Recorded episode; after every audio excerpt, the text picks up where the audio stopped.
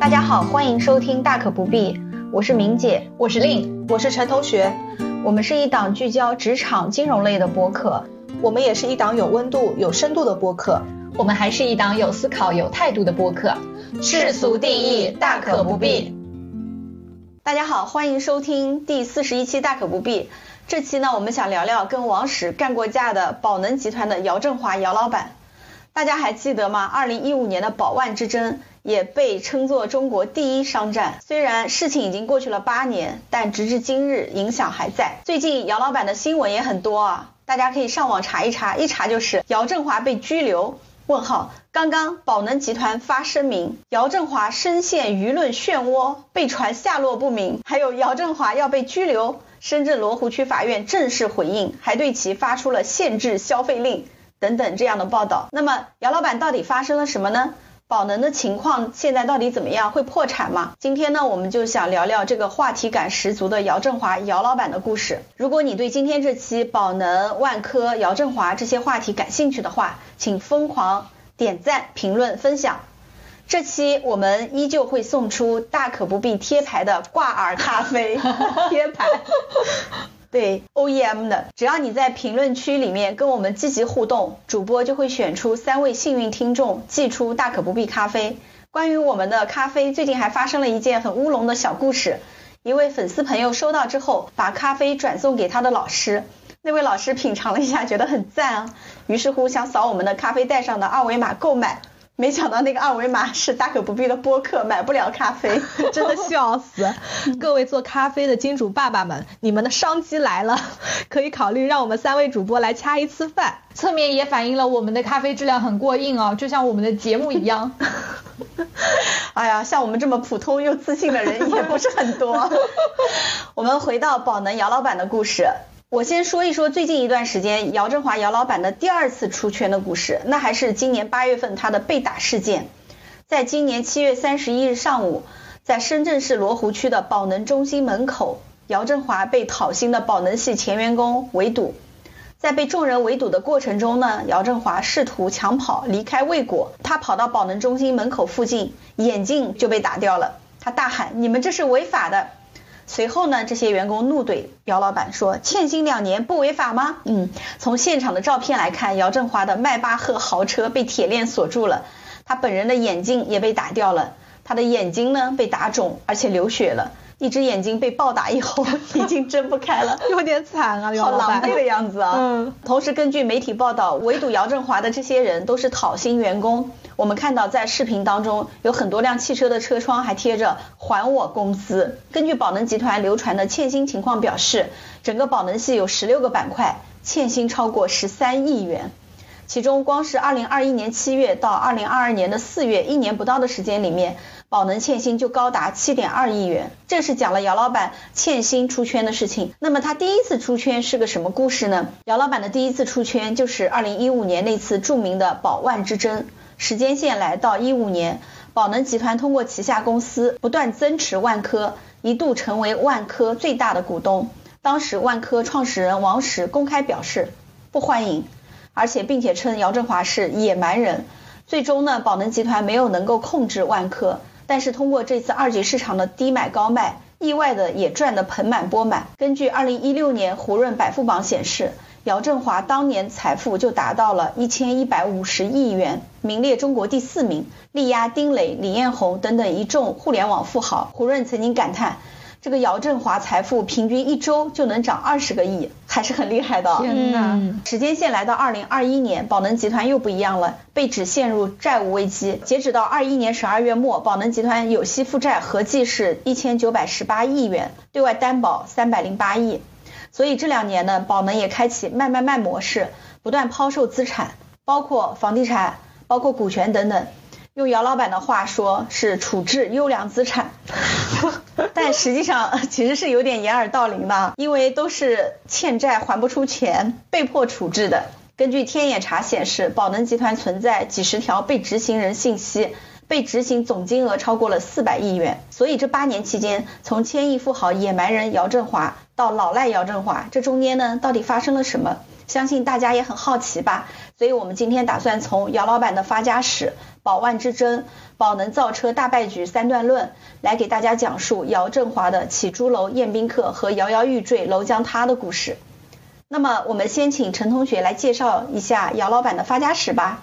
嗯，好的。刚才明姐讲到，王石评价姚振华是门口的野蛮人。其实今年还有一段小视频在各大平台也是广泛传播。视频中姚振华的行为呢，就非常符合门口野蛮人的这个形象。嗯，我看网上很多人啊都被野蛮人这个名号误导了，以为说姚振华姚老板草根出身没文化很野蛮。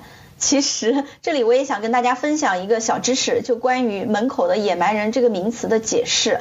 二零一五年的宝万之争呢，也让我们这些吃瓜群众第一次听说了“门口的野蛮人”这个词，感觉就挺有趣的。其实这个词是来自于华尔街，他用门口的野蛮人来形容那些不怀好意的恶意的收购者。我记得还有一本书叫做《门口的野蛮人》，还被拍成了电影哦，讲的就是生产知名品牌奥利奥的公司，我们都吃过对吧？嗯嗯，对，他被资本并购的故事。这本电影大家可以找来看看。就是讲发生在华尔街投资银行家和企业经理人之间的控制权争夺之战，螳螂捕蝉，黄雀在后，挺有意思的。嗯，是的，那我们这里呢，暂且把野蛮人当做一个梗来听啊。刚才讲到的，在视频当中呢，姚振华是被一家工厂的保安拒之门外，在与保安的对峙过程中，姚振华的这个情绪啊，也是逐渐失控，单手叉腰质问保安：“这是在中山。”大湾区营商环境最好的地方，谁让你们这样做的？你实话实说就行。面对保安这个无声的回应啊，火冒三丈的姚振华又转身面对镜头怒吼：“我从来没见过能够乱到这种程度。”对此呢，有网友就戏称道：“哎呀，王石做梦也没想到自己拦不住的野蛮人，两个保安就轻松搞定了。”大家可能会好奇啊，这到底是个多么牛叉的工厂，连保安都能拦住千亿大老板？而这个工厂呢，不是别的企业，就是。中具高新，此时的姚老板已经是这家企业第一大股东和实际控制人。那就很奇怪了，既然姚老板都是实控人了，保安怎么还这么大胆，敢把他这个大老板对拒之门外呢？没错，听众应该也很好奇啊。那八年前逼的一代地产教父不得不隐退，八年后呢却被自己的公司小保安拒之门外，世上的事情就是这样魔幻。但是我这里先留个悬念，我们先来讲一讲姚老板到底是怎么从卖菜的小贩变成千亿大佬的。姚老板是一九七零年生人，出生于潮汕这个地方啊，除了很出名的牛肉火锅，歪个楼，潮汕当地的牛肉火锅真的超好吃。更出名的是创业家。如果你没听过姚振华，那一定听过李嘉诚、马化腾、刘銮雄、大刘这些大佬呢，一样都是来自潮汕地区。而姚老板也刚好出生在这个信奉宁可要饭也不愿打工的潮汕地区。在九二年，哎，也就是我出生的那一年，嗯，明姐考上大学的那一年，姚振华以工业管理工程和食品工程双专业从当地的名校华南理工大学毕业，也是九八五高校了。所以他作为一个名校。的毕业大学生呢，很顺利的就进入到了一家国企参加工作，但这个铁饭碗对于想出人头地的姚振华来说，根本谈不上诱惑力。那就在同一年，全国范围内就兴起了新一轮的改革开放的热潮。这一年后来也被人们称为中国改革开放进程标志性的分水岭，各地呢也都在鼓励高知分子下海经商。那就在这样改革春风的引领下，本就胸怀大志的姚振华呢，就毅然结束了稳定的国企工作，只身前往了深圳寻求创业机会。而他的第一个创业项目选择在深圳卖菜。是的，你没听错，名校毕业生创业去卖菜。那这个姚振华还真挺豁得出去的。当年的名校大学生就业形势这么好，谁愿意去卖菜啊？难怪网上说姚老板是菜贩子出身。是的，但这里也有点标题党啊。姚振华这个卖菜卖的跟其他人是不太一样。那一年呢，国家正在大力推动菜篮子工程，解决大城市的肉、蛋、奶、水产和蔬菜供应不足的问题。姚振华的脑子就很活啊，他把卖菜和超市结合在一起，搞出了一个净菜连锁超市。这在当年可是个新鲜事物啊。菜场的环境好，既能保证质量，又能降低价格，所以很。很快就吸引了街坊们的光顾。那依靠这种新模式呢，姚老板也是迅速做大了规模，净菜超市一口气开到了十五家，还得了一个菜篮子工程创新奖。那姚振华真的是挺有商业头脑的。哎，我记得啊，当年的菜篮子工程可是国家最重要的工程，关系到国计民生。党中央都很重视，嗯，是的，但这还没完，可能也是从当年流行的游戏里面获得了这个灵感。姚老板呢不甘做个二道贩子，他把卖菜这个事情啊完成了养成系游戏。他自建农产品基地，搞大棚，自己学种菜。接着呢，他买地自己盖超市，甚至还买了物流公司自己来搞运输。和他的弟弟一起创办了新宝康蔬菜实业公司，卖菜一条龙业务自己全包了。姚老板这是上游下游通吃。走别人的路，让别人无路可走啊！感觉他在下一盘很大的棋。他这是要做蔬菜大王吗？姚老板微微一笑，蔬菜大王，你们也太小看我了。很快呢，他就找到了一个来钱更快的行业。准确的来说啊，姚振华是以卖菜之名，用四年时间把所有的积蓄和贷款拿下了一块地皮，然后盖起了一座大型的连锁超市，为真正的卖菜的商贩租售摊位。所以他相当于做了一个房东。那菜市场的生意虽然红火也很赚钱，但终归是有上限的嘛。而且姚振华的野心也不止于此，与其到时候被迫转型，倒不如主动求变。所以很快呢，姚振华便将公司名字中的“蔬菜”两个字去掉了，改为了新宝康实业公司，正式进入了房地产行业。哦，又是搞房地产，这熟悉的配方。九十年代发家的大老板、成功者拿到的都是同样的人生剧本啊！所有的生意，他的镜头全部都是房地产。对，是的。那在一九九八年呢，姚老板就在深圳的福田区以盖净菜市场的名义买到了两块地。虽然这个地段很好啊，但因为是建市场用的，所以地价就很低。那这个时候呢，姚老板就和朋友喝了个早茶，哎，大家可以想象一下啊，喝着香片，吃着哈搞，他得到了一个消息，说，哎，某家银行要找人盖两栋住宅楼。刚好就在福田区，那精明的姚老板立刻就嗅到了这里面的商机。哎，我有地啊，这事儿我能干啊！盖住宅楼可比盖竞菜市场来钱快呀。所以呢，他赶紧托朋友把这活接下来了。签了代建合同之后呢，银行愿意先给一半的预付款，三千多万，剩下的呢等交楼之后结清。姚老板就拿着银行的三千多万补交土地款，把用途改成了住宅，然后转手又找银行做了土地的抵押贷款。那这是房地产的传统套路啊，这空手道玩的溜。这下姚振华地也有了，钱也有了，那他后面又做了什么呢？嗯，当时工程进展的也很顺利啊，先盖了两栋住宅楼交给了银行，又多盖了三栋公寓楼自己销售。那由于地段很好，三栋公寓楼呢很快就销售一空了，甚至连楼下的商业也被精明的姚老板分割成了小商铺来卖掉，这也是深圳第一家产权式的商铺。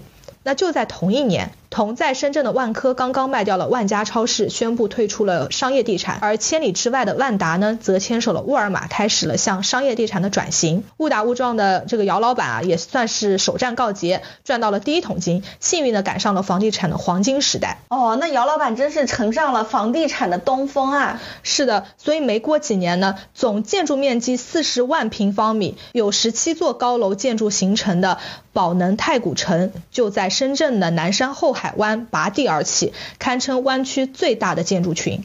那也是真厉害了。是的，房地产的成功呢，也让他深深明白了，有土地、有资本才是硬道理，缺一不可。而大家也知道，房地产是一个资金密集型的行业，现金流就是生命。可有的时候，银行贷款没那么好拿的。如果有自己的资金池，哎，这个时候很多事情就好办多了。所以呢，姚老板在各种圈地的同时，资本市场就成为了他下一个跨界目标。那就在二零一二年，姚老板收购了前海人寿保险公司，正式进入了资本市场，一手玩地产，一手玩资本。那之后他的发展呢，就像开挂了一样，那简直就是地产界的巴菲特啊！嗯，注册资本只有十个亿的前海人寿啊，四年之后总资产就达到了两千亿，这简直就是坐上了火箭，这可比搞房地产来钱快多了。那有钱了之后呢？不安分的姚老板就又开始有了新的目标。那我这边先回到上面啊，来填一下前面的坑，同时呢也抛砖引玉一下，为什么姚老板被自己公司的保安挡在了门口？中炬高新啊，是姚老板在保万之争之后的又一个杰作。他被拒之门外呢，中炬高新的官方回应是来访人员并未预约。也是挺刚的。嗯，那中炬高新的大股东啊，一直都是火炬集团，而姚老板呢，通过前海人寿大肆收购其股票，最终持股超过了百分之二十。那被赶下台的火炬集团肯定是不甘心的，所以才开始有了前面的闹剧。那下面呢，我就把话筒交给令，来跟大家讲一讲那著名的宝万之争。是的，故事到这里，姚振华的野心其实才刚刚开始。那二零一五年呢，注定是房地产行业最不平凡的一年，因为就在这一年爆发了一场中国商业历史上持续时间最长、涉及金额最大、牵涉面最广的一场商战，这就是刚刚明姐和陈同学都有提到的宝万之争。不知道两位主播啊喜不喜欢看商战类的影视剧，有没有什么印象深刻的桥段呢？没有哎，我不看商战，觉得太假了。我也不太看国内商战剧，大部分都是霸道总裁剧，不真实。我反倒比较喜欢看美国拍的华尔街商战剧，他们很敢拍，就像大而不倒，故事也是真实再现金融危机，就像拍纪录片。那这样的商战片就会好看很多。那像我的启蒙商战剧啊，就是 TVB 的《创世纪》。嗯嗯，之前不是有一个段子说，叫电视剧的商战，动辄就是几十上百亿，玩的是什么收购股权啦、架空公司啦，但真实的商战就是敲死对方的发财树那种。所以说，这场爆发在宝能和万科之间的并购与反并购攻坚战，精彩程度真的是比电视剧还要电视剧，你们可能听着都觉得假。绝对是教科书级别的。那这场啊，被业内称为“宝万之争”的资本博弈战，它是争夺万科的实际控制权为目的的。华润、宝能、安邦、恒大多方势力，你方唱罢我登场，证监会、银监会、保监会真的是轮番下场。而正是通过这场蛇吞象式的商战，让宝能站到了台前。可能很多吃瓜群众到那时候才知道，哦。原来有个公司叫宝能，有个野蛮人叫姚振华，接着就发出了深深的疑问：宝能啊，是个什么公司？宝能还想吃了万科啊？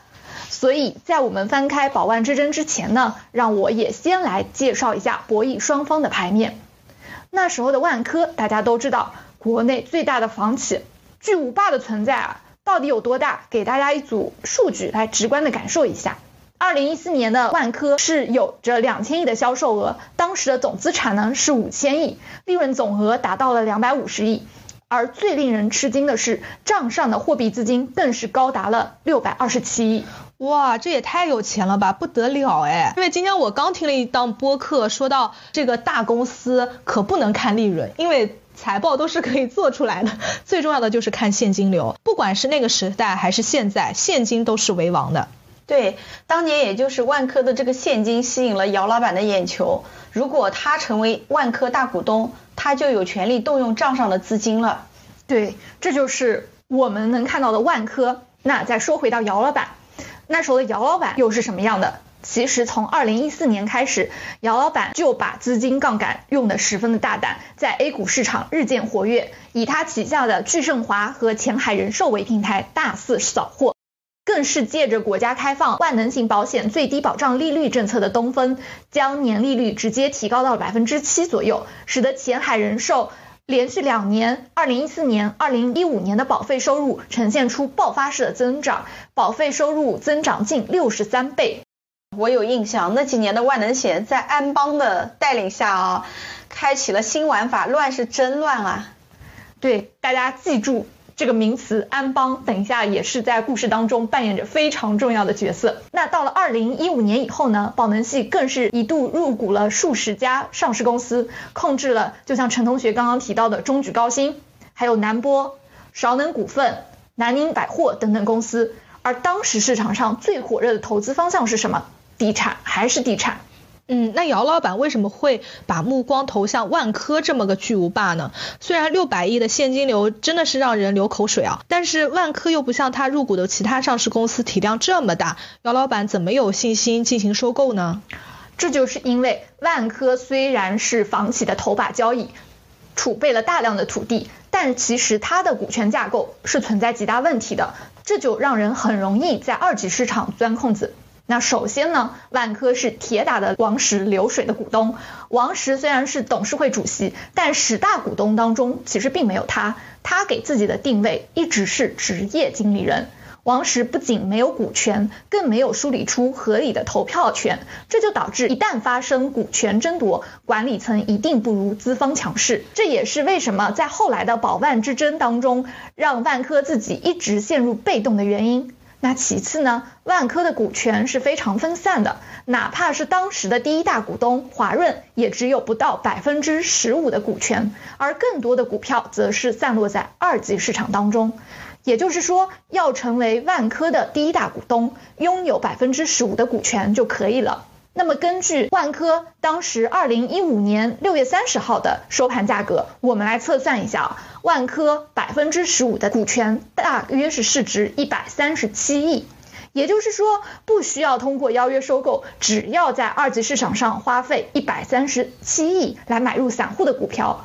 就可以成为总资产五千亿、利润两百五十亿、账上资金六百二十七亿的这样一个万科的第一大股东。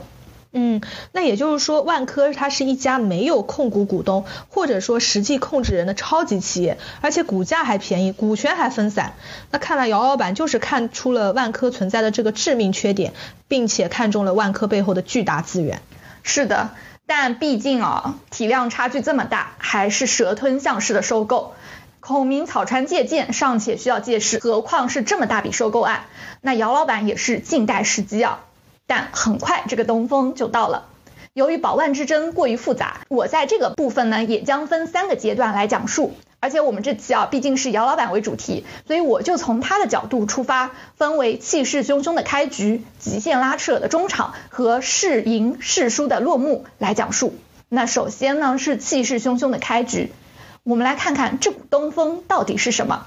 让我们把目光投向二零一五年六月这个时间点上，你们能想到什么？二零一五年啊，六月十二号，A 股的收盘是五千一百六十六点，到达了顶点，成交量呢也是突破了一万亿元。然后就是股灾，仅仅两周呢，便有上千只的股票直线下跌。我印象中啊，在一五年六月底。确切的时间是六月二十九号，我当时分管的个贷余额达到了史无前例的最高点，因为那个时候打新股还需要先打入资金，再叠加了当时的大牛市，所以居民放杠杆的冲动也是很难克制啊。你说叫他贷款去炒股票，肯定他不敢，但是他就会去贷款去打新股。对，不过这里我也要强调一下，信贷资金不得进入股市和房市。否则会被冻结额度和处罚，大家一定要注意合规风险哦。感谢明姐的科普小知识。那么，让我们来看一下二零一五年这个时间节点。虽然说二零一五年下半年股市去杠杆，指数大跌，对于我等股民来说那是灾难，但对于姚老板来说那就是妥妥的东风啊。因为为了稳住持续下跌的股市，国家也紧急出台了一系列的救市措施，其中有一条就是保监会放宽保险资金投资蓝筹股与权益类资产的比例上限，这一下子就打开了保险资金入市的枷锁，各路险资的双十一就到了，大家纷纷入场第一位扫货啊，像前海人寿。安邦在内的十余家保险公司先后举牌了三十五家 A 股的上市企业，而保万之争就是当中最亮眼的那一个。其实姚老板的布局啊，并不是从二零一五年六月开始的，他从二零一五年的一月就开始了，但在一到六月的时候呢，一直是采用小额买入、小额卖出万科股票的这样一种投资策略，一直到了七月十一号。在这一天当中，姚老板断然出手，旗下的前海人寿采用集中竞价的方式收购了万科百分之五的股权。哇，他这一天可是大手笔！我这边来科普一下哦，根据我国上市公司的收购管理办法规定呢，在二级市场买入上市公司的股票，每达到总股本的百分之五，就要对外进行公告，这个就叫做举牌。是的，但是第一次举牌啊，并没有引起万科的过多关注，因为王石认为呢，刚刚经历过股灾，投资者大笔吃入万科的股票，一方面可以稳住股价下跌的趋势，而另一方面则可以加强投资者对于万科发展的信心，这对于万科来说不是坏事嘛。到了七月二十四号，钜盛华举牌吃下万科百分之五的股权。钜盛华和刚才提到的前海人寿啊，背后的实际控股人都是姚振华。那么相关股权的架构呢，都已经放在 show notes 当中，有兴趣的听众朋友们可以来了解一下。也就是说，当时姚振华对于万科的控股已经达到了百分之十，直逼华润。此时的王石已经察觉到不对劲了，这根本就不是简单的财务投资啦。于是就有了王石与姚振华的第一次会面。这场会面足足聊了四个小时。姚振华呢也毫不避讳自己的野心，宝能就是想成为万科的第一大股东，当然也承诺王石啊，你还是万科的掌舵人，当前的管理架构不会调整，但仍然遭到王石的拒绝。王石他不欢迎姚老板，因为他根本看不上姚老板，认为他信用不足，能力也不行，就会玩杠杆收购公司，是个十足的野蛮人。而且宝能系的资金短债长投风险太大，会给万科带来太多的不稳定性。做做普通的财务投资人可以，做大股东想都不要想。跟宝能这样的野蛮公司合作，当然不如原来的金主爸爸华润来的可靠。毕竟华润是央企。稳定可靠，而且当时华润已经和万科合作了十几年，虽然是第一大股东，但一直只是扮演简单的财务投资人的角色，不会去插手万科实际的运作。这么好的股东哪里去找啊？给钱又不管事，所以如果换了姚老板，姚老板能忍得住不插手吗？这是王石等管理层绝对不能忍受的。因此呢，这一次会面不欢而散，随即资本战争正式打响。嗯，那这个时候姚老板其实已经挑明了自己的野心，那相信万科也不会束手待毙吧？那万科这个时候又做了哪些努力呢？首先啊，也是最直接的，万科就是想让华润来增持股份，为此呢，郁亮前往香港，向时任华润董事长傅玉宁表达了希望华润增持的愿望，但并没有得到华润的明确表态。于是王石亲自出马去找傅玉宁求援，但是被拒绝了。嗯，原因是什么呢？简单来说，就是华润不想再在万科投入更多的钱。华润方面表示呢，自己有其他的项目正在运作，没有足够的资金来增持万科。更何况地产也不是华润的主要方向，有钱也只能酌情增持，并不能达到万科想要的那种效果。这边也想考考两位主播啊，除了地产以外，你们知道华润还有哪些产业吗？嗯，我知道的还有雪花啤酒、怡宝矿泉水、华润万家，这些都是华润的。嗯，据我所知，还有电力啊、医药啊、金融等等产业。华润跟中粮一样，都是一家超大型国企。对，这边呢也给大家补充一个热知识，华润啊是受国资委直接管理的，是根正苗红的央企。那华润的资产呢叫国有资产，华润的利润除了用于自身发展以外，其他的都叫财政收入。所以华润的所有决策也请大家注意。不要用简单的商业逻辑去考量，因为华润的资产，换句话说都可以叫做人民的财产，是不可能擅自去做这种资本博弈的，除非政府授权啊。嗯，前两年有一个热播电视剧是靳东跟闫妮演的，叫做《突围》的，原名就叫《人民的财产》，那讲的呢就是以华润为背景原型的故事，有兴趣的听众小伙伴们也可以去看看。当然了，华润虽然不肯投钱嘛。但也不会介意万科来引入其他的战略投资者，因此呢，万科不得不另寻他法。第二个办法呢，就是定向增发 H 股来引入新的战略投资者。这是什么意思呢？就是上市公司向特定对象以非公开的方式发行新股。嗯，这样一来啊，万科一方面可以增加股本来稀释宝能的股权，增加收购的难度；那另外一方面呢，万科也可以定向发给自己的盟友，用来制衡宝能。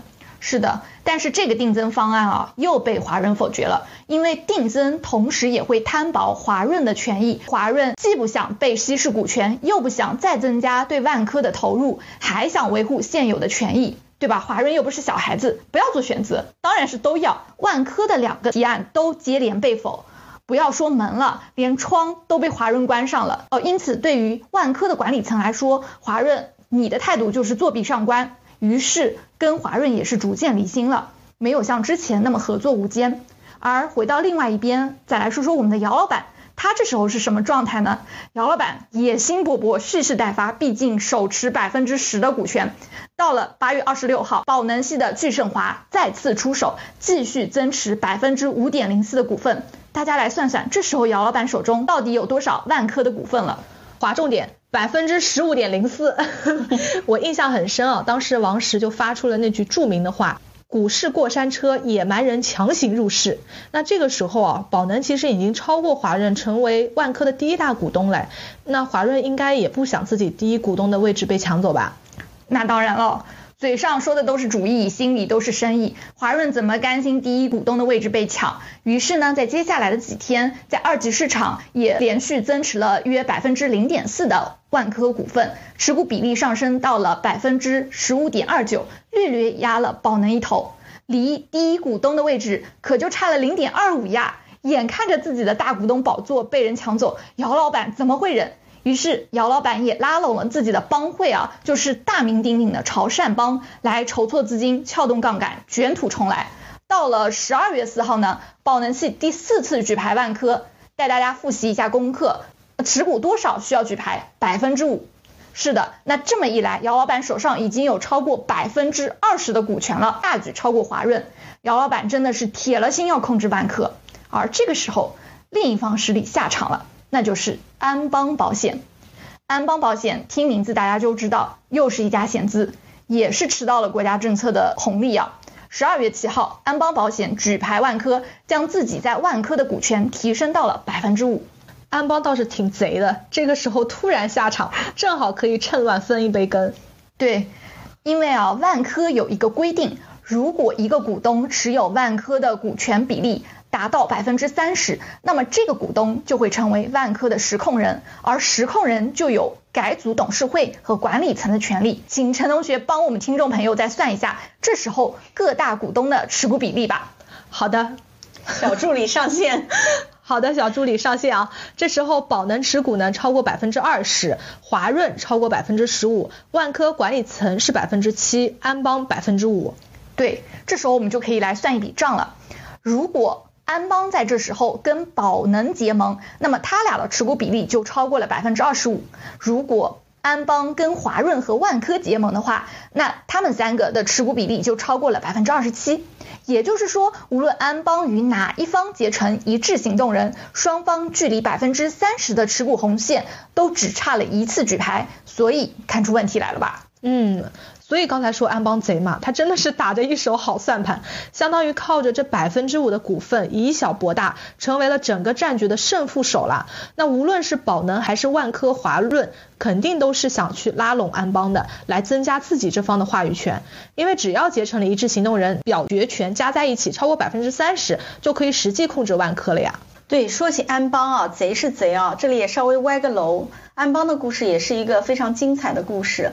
他的董事长吴晓辉在一八年获刑十八年，没收财产一百零五亿 之后，安邦也被大家保险接管，彻底消失了。当然，更精彩的其实还是吴晓辉的发家史。这个草根出身的温州人男人，是通过了三次婚姻缔造了他的安邦帝国。当然，最后也毫不意外的锒铛入狱了。哎，我们下次可以讲一讲吴晓辉的故事，肯定也很有意思。对，让我们期待一波。我们先回到宝万之争，那眼看胜利在望啊，姚老板再接再厉，由聚盛华第五次举牌万科，安邦呢也继续增持，持股比例提升到了百分之七，而且两次增持啊，仅相隔两天，那这中间到底达成了什么样的合作默契，我们就不得而知了。我们能知道的就是结果，那结果就是宝能和安邦的持股比例已经超过了百分之三十。如果二人结成一致行动人，控制万科已成定局，那现有的董事会和管理层就将面临改组出局的威胁。这对于王石还是对于万科的管理层来说，形势都已经到了千钧一发之际。那王石哪里还坐得住呀？就在安邦增持的当天，公开指责宝能系对万科的并购行为。指责宝能的发家史相当野蛮，如果由宝能来控股，就会毁了万科的品牌。打蛇打七寸啊！王石还直指宝能的资金来源不明，融资风险极高。都已经说到融资问题了，宝能方面呢就迅速回应，表示啊，我们是合法合规的，我们的融资杠杆是非常合理的。既然都已经提到了融资的问题，那么证监会就出来了，就宝万之争进行第一次发声，表示这是市场化的行为，只要符合法律规定，那监管部门是不会干涉的。这对于宝能来说是个利好消息，因为这次发声相当于表明了监管部门是不会来出面干涉这一次收购。于是到了宝能继续在二级市场扫货，万科在开盘就直接涨停了。万科的管理层已经别无他法，到了鱼死网破的地步，于是当天下午就直接宣布股票停盘，希望可以暂缓宝能的进攻。而且哦，这边还有个非常值得注意的点，万科这一次的停盘是管理层自己的决定，没有事先告知华润，也没有召开董事会进行决议，这也为后来华润和万科闹翻埋下了伏笔。嗯，停牌相当于是万科的底牌嘞，稍有不慎的话就满盘皆输，只能绝地反击。那他利用这次停牌做了什么事情呢？那接下来呢，就到了我们的第二阶段，也就是极限拉扯的中场。我们来看看啊在停牌之后各方面的动作。首先是万科的自卫反击战，一共是展出了两件。那反击第一件直指宝能的收购资金来源。为了完成这次并购，宝能系其实真的将杠杆加得十分高，需要支付的利息也很高。万科停盘的时间越长，宝能的资金压力也就越大。如果能拖到宝能系资金断裂的话，万科就有翻牌的机会。是的，那复盘一下来看啊，其实这一次宝能一共投入的资金有五百多亿。那相信听众朋友们也很好奇，这么多的资金到底怎么来的？那我觉得宝能也被陷入泥潭了。之前最初说一百三十多亿就能收购万 科，最后前前后后投了五百多亿。是的，跟他预想的完全不一样。对，呃，我们都知道姚老板这次并购主要是宝能系的前海人寿和聚盛华为主力出击的。那前海人寿呢，收购了百分之六点六六的股份，六六六啊，这个数字是很吉利的，一共是花了一百亿左右。那买入股票的方式呢，也比较直接，就是通过集中竞价的方式。它的融资方式是什么呢？就是通过旗下的万能型保险、巨富产品和海利年年持有了大约五点一四的万科股票，那还有百分之一点五二呢，是前海的自有资金。而另一家聚盛华，他投资了四百多亿，收购了十百分之十八点三三的股权，他玩的可就花喽。通过集中竞价交易、大宗交易、融资融券、收益互换、资管计划等多种方式结合，并且分阶段进行的。最主要的是两个，我们来主要来讲讲。一个呢是收益互换，聚盛华啊与四家证券公司签订了协议，由聚盛华呢出资了四十多亿的保证金。证券公司大概配资了一百六七十亿，通过这种方式，钜盛华一共拿到了两百多亿的万科股票。当然啊，钜盛华这四十多亿其实也是通过股权质押拿来的。另外一个呢，就是资管计划，这个就更加复杂了。在一五年十一月份的时候呢，姚老板出资了六十七亿。浙商银行通过资管计划呢，出资了一百三十三亿，共同成立了一家叫做浙商宝能产业投资的公司，并将以上的两百亿啊都投入到了聚盛华。姚老板相当于拿了六十七亿，撬动了两百亿的资金。当然了，这六十七亿啊，他也是通过股权质押来的。那具体的股权架构呢，我也同样放到了 show notes 当中，感兴趣的听众朋友可以去研究一下。那到了十一月下旬呢，聚盛华又跟证券公司和基金公司成立了七个资管计划，由聚盛华认购了六十九亿的劣后份额，另外的一百三十八亿的优先份额呢，则由平安银行、民生银行、广发银行和建行认购。那通过资管计划，聚盛华一共筹集了两百亿资金，买下了近百分之十的万科股份。这样听下来啊，我觉得姚老板杠杆放的还是比较大的，因为当时我记得一五一六年，很多人做优先劣后的时候，他的劣后资金是自有资金，优先可能是一比三的配比，就像令刚才说的一样。那这什么意思呢？比如说令想拿十万块钱去炒股票，但手头只有三万块，但他又想做十万块的嗯二级市场的操作生意，所以他就跟陈同学借了七万块钱。要亏呢，先亏令的三万块，嗯，再亏到陈同学的钱，但是呢，陈同学是不会允许令亏到他的钱的，所以就是令如果三万块亏到一万五的时候，就得补保证金，或者就是强行平仓。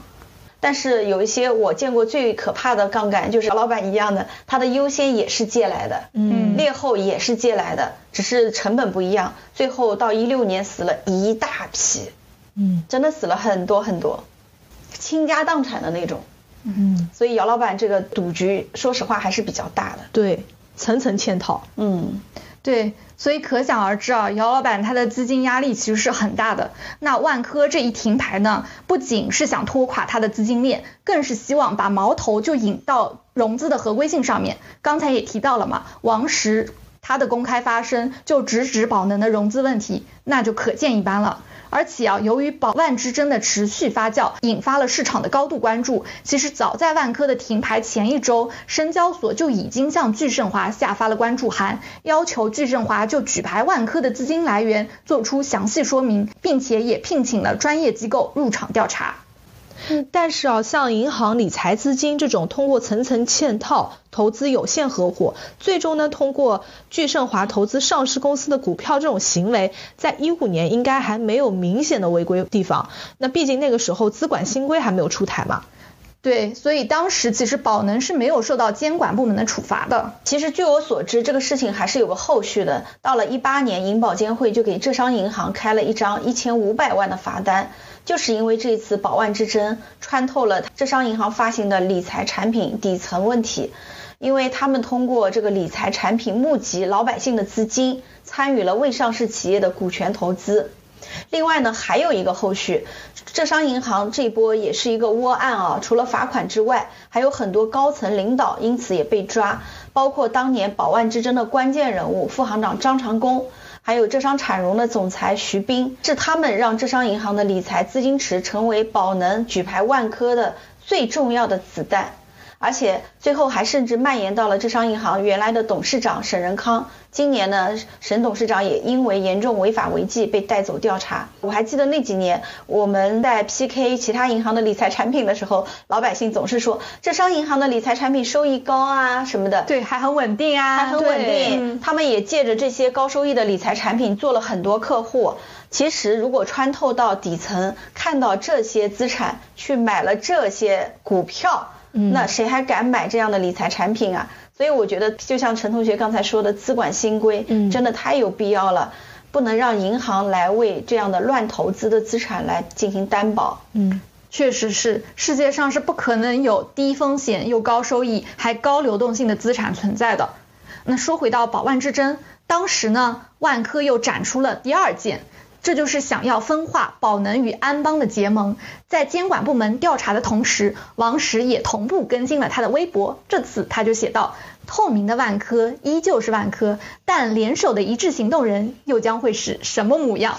在微博发出的当天，形势就发生了变化。这个变化来自于监管部门的密集发声。先是监管部门要求华南地区各股份制银行、城商行反馈宝能系在该行的贷款情况。那刚刚说到的宝能及聚盛华的出资来源于股权质押，那这个质押呢，正好就是质押给了银行和资产公司，那也是需要在反馈的范围之内。接着呢，保监会又发文就险资举牌上市公司的信息披露行为做出了更加严格的规范，矛头直指宝能。监管部门的密集发声啊，也让安邦嗅到了一丝丝风向，因为安邦也是保险公司啊，那它也同样受到规范的限制，因此呢，在这关键时刻就站到了万科这一边。安邦到底鸡贼？是的，墙头草，两边倒。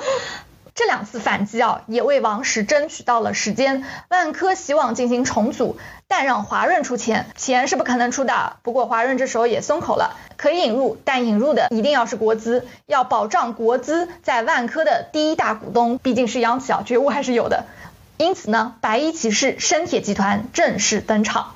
嗯，这个时候陈同学作为小助理，这个金融科普小课堂又要上线了。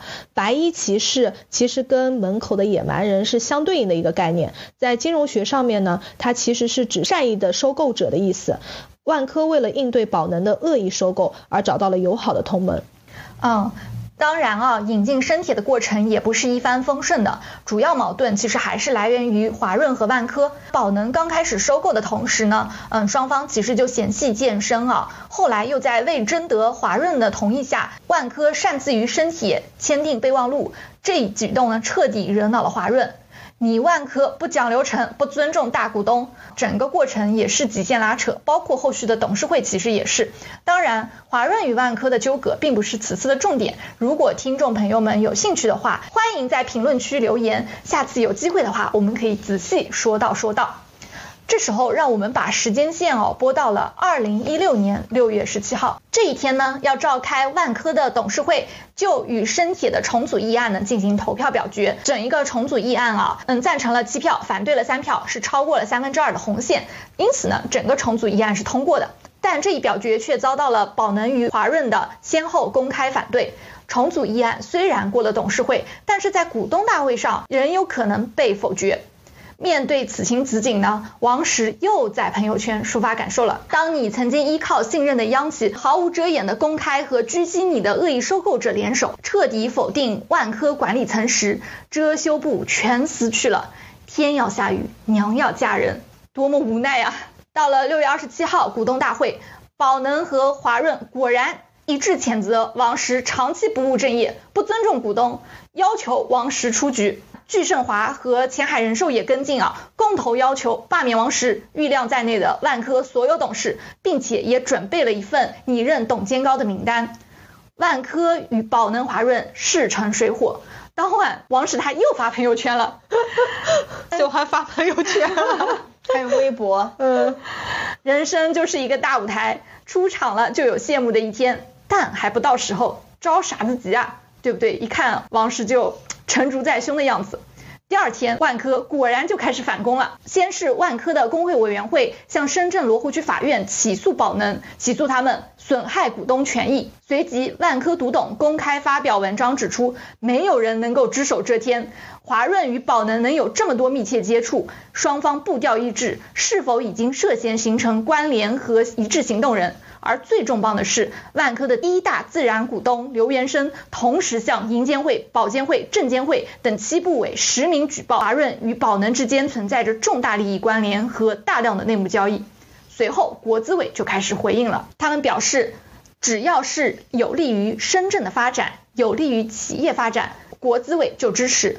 那么，国资委的这一番表态呢，也将万科在宝万之争当中的形势一下子由劣转优。你们看看，国资委都发话了，那华润对吧，肯定要听的嘛。因此呢，到了七月一号的时候，万科再次召开董事会。那么这时候呢，宝能提出的所有议案遭到全票否决。这时候，宝万之争胜利的天平已经完全倒向了万科。七月四号，万科 A 在停牌大半年之后，终于复盘。既然不能联手，那就单挑吧，继续砸钱。姚老板一定要砸到彻底控制万科为止。哦，原来万科到七月份才复盘啊！我怎么印象当中当时一月份是不是也复盘过？陈同学说的没错，不过一月份复盘的是万科 H，当时万科 A 也想趁势在三月份复盘，不过姚老板、华润都不同意。华润不同意，我能理解啊，因为最开始万科停牌也没有告知华润嘛，那引入了深铁重组的方案之后，也没有得到华润的认可，还需要继续沟通的。但是像姚老板这种杠杆加到满的情况，资金链这么紧张，应该是希望万科早日复盘的吧？他主要就是担心受到宝万之争的影响，呃，因为万科 H 股复盘呢就开始大跌，姚老板就担心啊，万科 A 也受到牵连。宝能当时购买万科的成本价是在每股的十九块八毛三，万科 A 停盘的价格呢是二十四块四毛三，也就是说，万科如果复盘之后，只要三个以上的跌停，就会直接击穿姚老板的成本。就逼得宝能就只能不得不追加保证金嘛，不然就会爆仓了。因此呢，宝能也需要时间来筹措资金，面对股价下跌的风险。果然啊，哪怕是拖到了七月四号，万科 A 复盘当天就直接跌停，那姚老板可急死啦。七月五号，巨盛华就花了十五亿再次去买万科 A，这时候宝能持股比例已经到达了百。分之二十五，好了，又到了喜闻乐见的举牌环节，算算这已经是第五次了呢。嗯，那对姚老板来说就糟了呀，因为如果收购方在收购上市公司过程当中，一旦持股比例触及了百分之二十五，那两天内收购方就不得再次进行买卖，没有这么大笔资金的托举，万科 A 肯定还会再跌。是啊。到了七月二十号的时候，万科这时候的股票已经下跌了百分之三十五啦，马上就要探到宝能的成本线。此时天空一声巨响，我们的老朋友闪亮登场，恒大开始下场扫货了。哎呀，没想到还有徐老板的戏份啊，竟然拿的还是姚老板的救命恩人的角色。是的，我们可要想象，那可是二零一六年的徐老板。听过我们徐老板那期节目的听众朋友，应该还有印象。二零一六年正是他春风得意时，当时呢，恒大耗资了大概三百六十多亿，最终持有万科的股权比例呢，达到了百分之十四，也抬高了万科的股价。许老板也是想趁机拿下万科吗？怎么大家都想来分一杯羹？有江湖传言啊，只是江湖传言哦。许老板不是有个香港的富豪圈，传说是许老板的富商朋友买了万科 H。那么许老板呢，一方面就是低买高卖，趁机获利啊；一方面呢，拉高万科 A，也能托举一下万科 H，帮朋友一把嘛。所以许老板这次出手，也顺便帮到了姚老板，总算能得到一丝喘息机会。但很快呢，他就要笑不出来了。我们也就此来到了是赢是输的最终结局。由于险资的入局啊，使得股灾之后的中国股市呢愈发的动荡不安，眼看市场越来越乱，越来越乱。尤其是姚老板四处点火，这不，宝万之争还没有结束，宝能又与南波引发了宝南之争。前海人寿成为第一大股东之后呢，他表现的太为强势了，引得当时南波的管理团队啊集体辞职。然后呢，宝能又如法炮制，再次举牌格力，成为格力的第三大股东，直接惹毛董明珠。董明珠直接跳出来怒斥姚振华破坏实业的千古罪人。这么大一顶帽子砸下来，可见社会影响多么恶劣。最终呢，姚老板真的是引火烧身了，引得监管部门出手。到了二零一六年年底的时候啊，保监会对前海人寿下发监管函，要求他停止开展万能险业务，同时还叫停了包括前海人寿、恒大人寿在内的六家险资互联网保险业务。我查了一下啊，仅仅二零一六年这一年的险资用于举牌上市公司的金额就超过了一千五百亿元啊，涉及到的上市企业超过了二十家，那确实是搅得市场太混乱了。监管部门这一下子就直接结果了险资，姚老板的现金流就没了，他就没招了。是的，那么监管部门毕竟下手了啊，那最终我们也迎来了大结局。首先我们来看一下华润。华润呢是在国资委的授意之下，直接退出了斗争，就将手上的股份顺势就全部转让给深铁。大家毕竟都是一个锅里面吃饭的嘛。接着就是恒大，恒大呢也顺势向深圳市委递交了投名状，怒亏七十多亿，怒亏哦。这种情况下。就将手上的全部股份转给了深铁，这样一来呢，深铁这时候的持股比例就达到了二十九点三六，一举超过宝能，成为万科的第一大股东。同时，深圳地铁也提交了董事会换届临时提案，并且得到了全票通过。这个提案之后，王石黯然离场，郁亮接棒，新一届的董事会成员全部来自万科的管理层和深铁。而至此呢，这场持续了两年的宝万之争。终于以宝能收购失败而告终。其实深圳国资对万科啊真的是很关爱，关爱有加。这次万科的中资美元债不是暴跌嘛，嗯嗯，最后止跌也是深圳国资力挺它，直接给万科单输铁券，所以才止跌回升。所以真是我感觉啊，深圳国资对他是真爱啊，亲儿子，亲儿子，这个白衣骑士不得了。对了，我们还有一个人的结局没有讲，那就是姚老板。对姚老板来说，收购虽然是失败了，但是股权还在。但是收购战结束之后，万科就该打扫屋子了。到了二零一八年一月三十号，万科的独董智信证监会状告宝能违规持股，聚盛华的七个资管计划都已经到期了。应该立即清盘。为了稳住万科的股价啊，在协商之后呢，宝能通过三轮减持，就最后还剩下了不到百分之五的股权，因此就不需要再披露了。在这个过程呢，姚老板一共是套现了五百八十九亿，除掉成本价，他还怒赚一百三十七亿，外加还有一部分万科的股票。嗯，姚老板虽然是输了面子，但是赢了里子。搞了半天，受伤的只有许老板。怒亏七十亿，黯然离场。对，真是人算不如天算。刚才呢，令也是 非常生动的演绎了发生在二零一五年的宝万商战啊。那我们看看宝万之争后面，姚老板后来又做了些什么？在二零一七年前后入主万科失败的姚振华，虽然赚了里子，赚了一百三十七亿，但是他依然感觉到脆弱的自尊心受到了打压，尤其是在他被禁止准入保险业十年以后，就下定决心投身于造车事业。他发誓要助力民族汽车工业崛起。他脱虚向实了吗？对，结果姚老板呢，在新能源汽车领域里又掀起了一波新的野蛮潮，也是意图复制他在金融地产领域的辉煌，他就把他的全部身家都压在了造车上。嗯，看来姚老板还蛮有情怀的，而且很有眼光，在那个时候想入局新能源汽车，投身实业。他也蛮符合国家意志的嘛。对的，对的。姚老板这个人很爱研究领导讲话，就像刚才陈同学说的“菜篮子工程”一样啊。嗯。他能够紧跟国家的大趋势，所以应该说在战略上是非常英明的。那宝能集团也先后收购了南玻、中聚高新、邵能股份，刚才也讲了，这些呢，它都是生产汽车零部件的企业。后来呢，他又一举拿下了观致汽车、长安标致雪铁龙的控股权。姚老板前后豪掷了千亿元，就完成了对宝能汽车产业链的布局。但是问题来了，姚老板的蓝图画得好，但是架不住他不专业啊。因为汽车是一个上下游链路特别长的产业，而且也是有很强的专业性的。所以在姚老板收购观致汽车以后，虽然对他寄予厚望，但现实却大大的打脸。他收购之后呢，观致汽车销量屡创新低，一九年卖出了两万两千辆，同比暴跌了百分之六十三，到二零年只卖出一万三千多辆，同比又下降了百分之四十七。这个量确实有点少的感觉，魏小李三家造车新势力，每家一个月都不止这个数。对呀。但是这还不是最终的结局，还有更小的数字。根据全国乘用车市场信息联席会数据啊，宝能旗下的观致汽车在二一年上半年累计产量一千九百二十七辆，到七月份索性就停止了生产。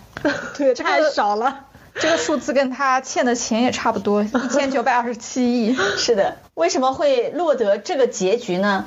宝能的前高管跟财新的记者说，在汽车领域，宝能最大的问题是外行领导内行。姚振华自己不懂车，但是他也不信任专业人士，所以无论是宝能还是地方政府，在之前都相信只要有钱就可以请人就可以造车。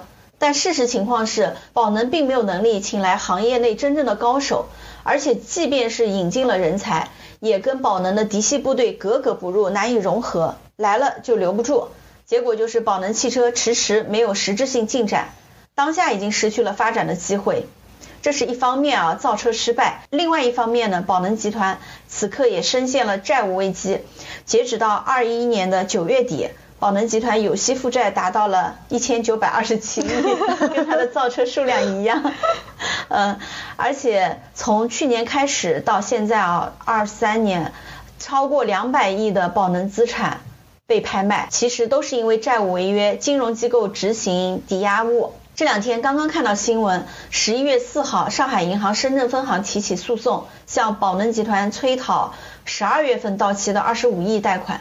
宝能与上海银行纠葛，就还来自于宝万之争。当时不是说姚老板的六十七亿是向银行质押的嘛？那其中有一部分就是跟上海银行贷的。